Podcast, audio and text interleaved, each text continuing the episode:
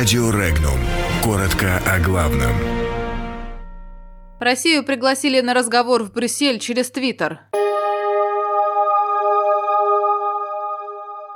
Еврокомиссия пригласила Россию и Украину на разговор по газовому транзиту. Увольнения пройдут на недостроенном заводе по производству МОКС топлива в США. Президент России подписал закон о запрете уличных табло с курсами валют.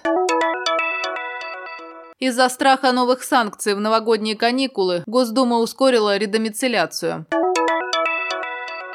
Законодательное собрание Севастополя выразило недоверие вице-губернатору.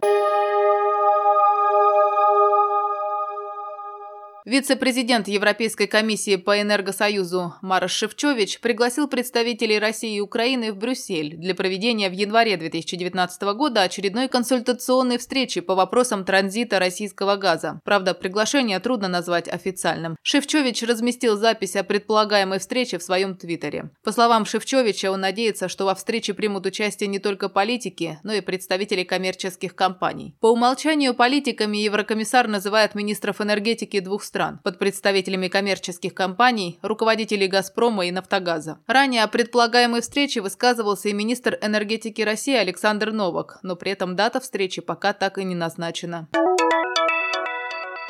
Стало известно, что почти тысяча сотрудников, ранее задействованных в проекте по строительству завода по производству МОКС топлива на территории США, получили уведомление об увольнении. Строительство этого завода было предусмотрено условиями соглашения об утилизации оружейного плутония, подписанного США и Россией в 2000 году. В соответствии с ним оружейный плутоний должен быть утилизирован в качестве МОКС топлива либо в тепловых реакторах, либо в энергетических реакторах на быстрых нейтронах. В 2015 году стало очевидно, что американская сторона страна свои обязательства выполнять не способна. В октябре 2016 года президент России Владимир Путин приостановил действие соглашения. Спустя два года Национальное управление по ядерной безопасности США выдало предписание о закрытии проекта. Общие вложения государственного бюджета в неоконченное строительство составили около 8 миллиардов долларов.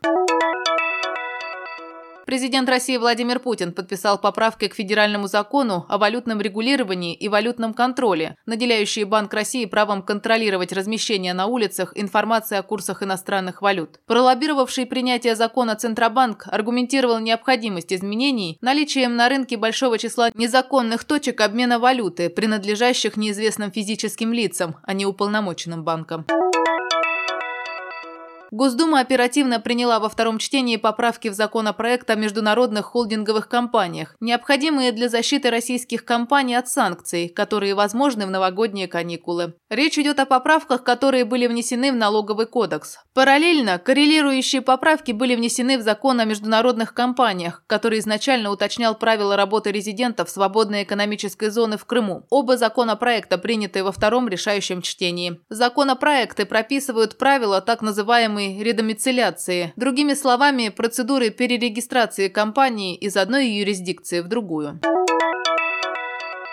Депутаты Законодательного собрания Севастополя выразили недоверие вице-губернатору Илье Пономареву. Проект постановления был разработан в связи с поступающими многочисленными обращениями по поводу неэффективности правительства Севастополя. Илья Пономарев курирует работу Департамента финансов, Департамента экономического развития, Департамента по имущественным и земельным отношениям, Главного управления потребительского рынка и лицензирования, Управления государственной регистрации права и кадастра.